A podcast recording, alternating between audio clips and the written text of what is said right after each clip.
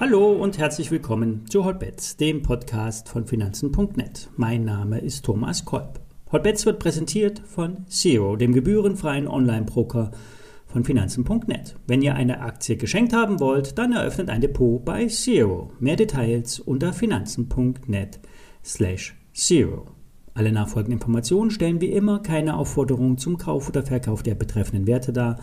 Bei den besprochenen Wertpapieren handelt es sich um sehr volatile Anlagemöglichkeiten mit hohem Risiko. Dies ist wie immer keine Anlageberatung und ihr handelt auf eigenes Risiko.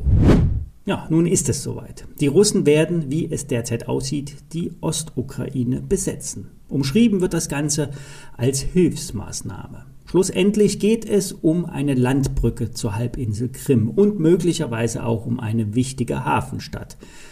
Putin reagiert wie geplant. Er macht den nächsten Schachzug und der Westen kann nichts machen. Mit den Sanktionen haben die Russen kalkuliert. Den Schaden für die Wirtschaft nehmen sie in Kauf obwohl hohe Öl- und Gaspreise helfen der Wirtschaft. Die russische Industrie profitiert besonders bei hohen Rohstoffpreisen im Gegensatz zu uns. Der Ausgang der aktuellen Entwicklung ist offen, doch für die Börse ist die Lage nun etwas klarer. Es gibt weniger Unsicherheit. So zynisch das jetzt klingen mag, der Spruch kaufen, wenn die Kanonen donnern, kommt nicht von ungefähr.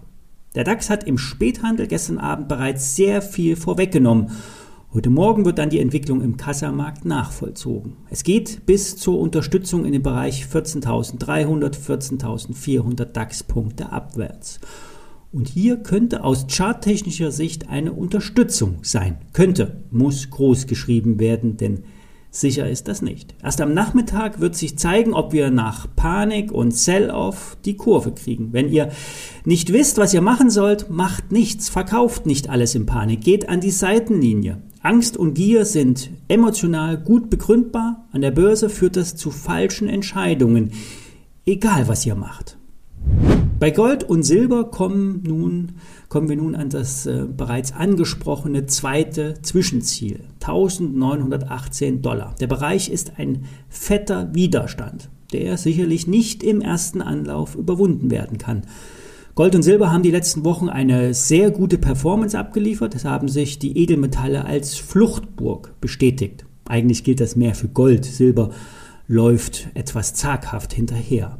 Grundsätzlich sehen die Experten einen ausgedehnten Gold- und Silberzyklus vor uns. Doch kurzfristig könnte der Preis konsolidieren. Ich werde meinen Gold- und Silber-Long Trades zeitnah auflösen und die Gewinne mitnehmen. Zwar kann ein Ausbruch über die 1918 Dollar Marke nicht ausgeschlossen werden, doch ein Abprallen in dem Bereich wäre aus technischer Sicht normal und muss auch einkalkuliert werden.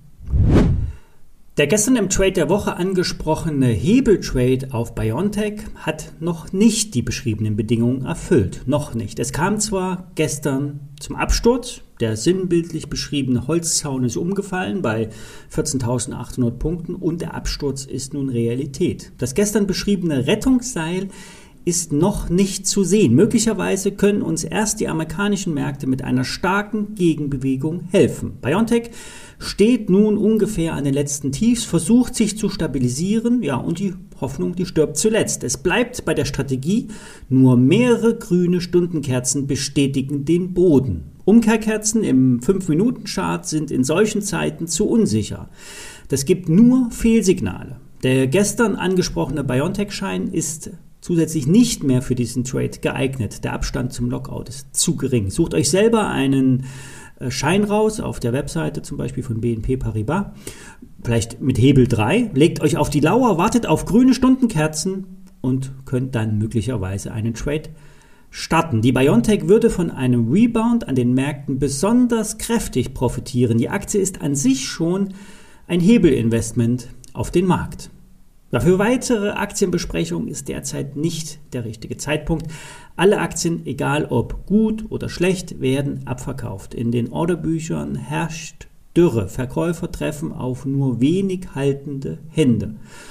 Vor allen Dingen die Nebenwerte fallen dramatisch. Wer ausreichend Cash hat und auf Weitsicht handeln kann, kann jetzt Aktien nachkaufen. Doch die sogenannten gefallenen Engel wie PayPal werden lange brauchen, um sich zu erholen. Diese Woche kommen auch noch weitere Unternehmenszahlen, zum Beispiel Block, die ehemalige Square.